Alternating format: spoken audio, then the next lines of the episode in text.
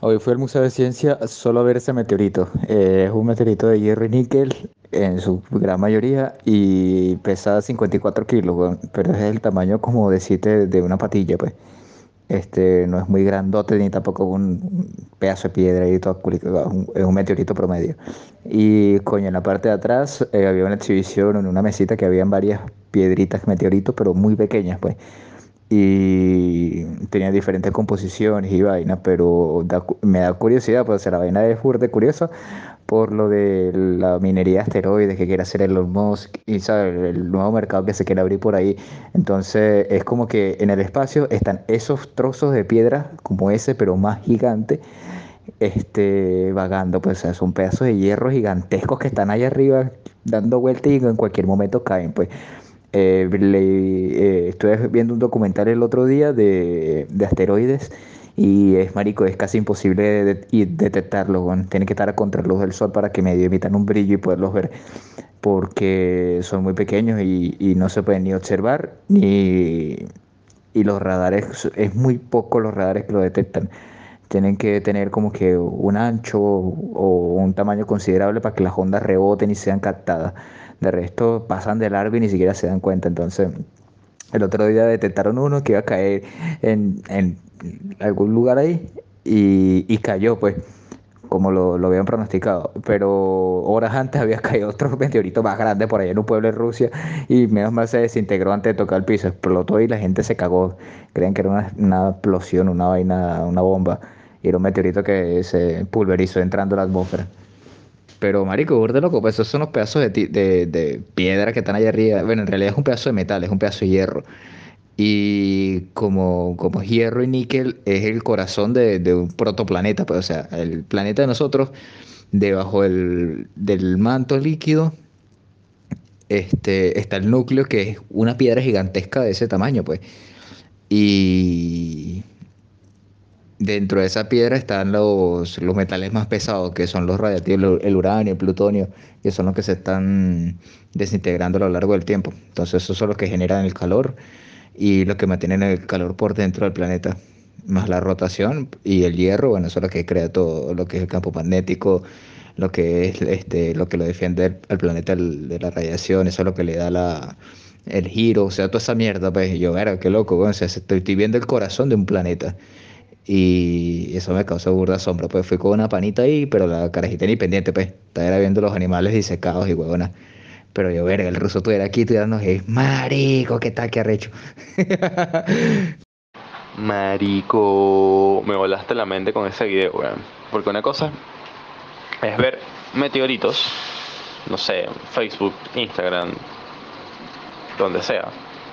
Tú ves una vaina así, no sé, como muy, muy, muy, como muy distante, weón a pesar de que lo estén grabando al frente. Pero que tú, mamá cuevo, lo tengas al frente, lo estés grabando con ese ángulo y le hayas puesto el dedo, top, top, top. Mano, aquí pensando, si te haces la paja con esa mano, tendrías una eyaculada intergaláctica. y Ricky Morty se le había ocurrido esa vaina, marico. Está burda buena. Y con polvo de estrellas.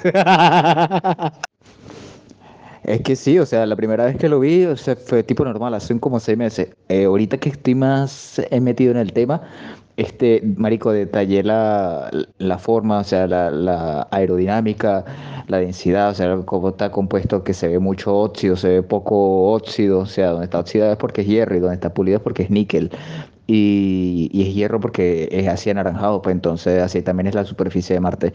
Eh, se ve la, la, textura de la superficie, se ve así toda ovalada, es por la fricción del viento que hay y se ve así como si estuviera derretido, es por el calor que hay cuando entró al, a la atmósfera.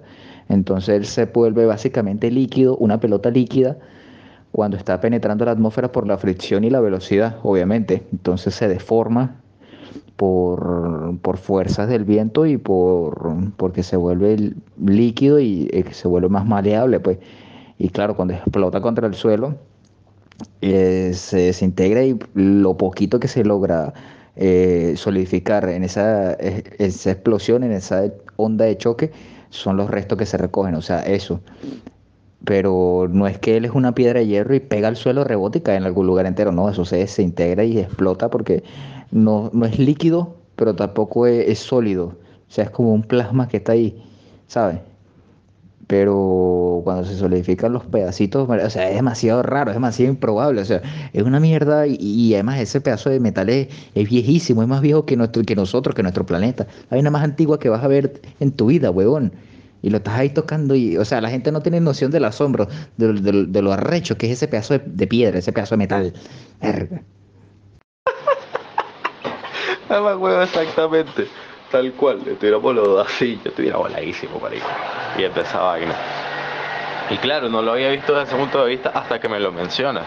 Estás viendo el corazón de un planeta, marico. Es una vaina realmente alucinante, weón. Porque tú no puedes ver el corazón de la Tierra. ¿Entiendes? No, marico, está demasiado lejos, es demasiado inaccesible o imposible llegar allá de momento. Y de una u otra forma estás viendo un semejante, weón, de lo que sería el, el corazón del planeta. Estaría brutal. Y, marico, yo opino, yo considero, porque justamente le comentaba a Ana y ella me decía que, claro, la minería espacial no es rentable, pero no es rentable a un perro, porque ningún mercado emergente, cuando está emergiendo, es del todo rentable. Se vuelve rentable en lo que más personas, con más capital, con más enfoques, con otros proyectos y otras eh, mentalidades empiezan a brindar soluciones a los problemas del mismo ecosistema. Ejemplo, marico, el, rubro de los delivery. En un principio, weón, si un restaurante quería tener despacho a domicilio, tenía que tener su propio repartidor. Luego empezaron a sumarse más personas. Ahora hay comunidades de repartidores que te sacan los pedidos de todos esos restaurantes pequeños que quizás no están en aplicación, por lo menos acá en Chile. Y entonces funciona de la misma forma, marico. A medida que más personas empiezan a meter la mano en la olla de la minería especial, van a empezar a salir, van a empezar a meterse y se van a super lucrar empresas de transporte, empresas de, de vainas de, equipos de minería, eh, va, a necesitar la gente que vaya para llevar, llevar los suministros, gente que vaya a llevar los mineros, gente que mantenga los mineros allá, que brinden las condiciones, gente que cree la infraestructura para, para hacer la minería y para que la, la vida en esos asteroides sea posible. Aunque, aunque, yo soy más partidario de que sería más como real y muy rentable realmente que no mandaran personas sino que mandaran robots porque las condiciones en el espacio son muy, muy inhóspitas, bueno, son muy extremas. Entonces, marico, manda un robot a que mine esa mierda, tú lo controlas a distancia y cero peor.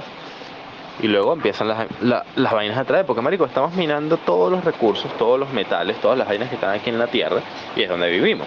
Entonces, ya que hay tantos asteroides en el espacio, con vainas así, yo mandaría como una especie de, Misma función que hacen las boyas en el mar, que te registran los movimientos de la marea, las máquinas sísmicas, temperaturas, todo ese peo.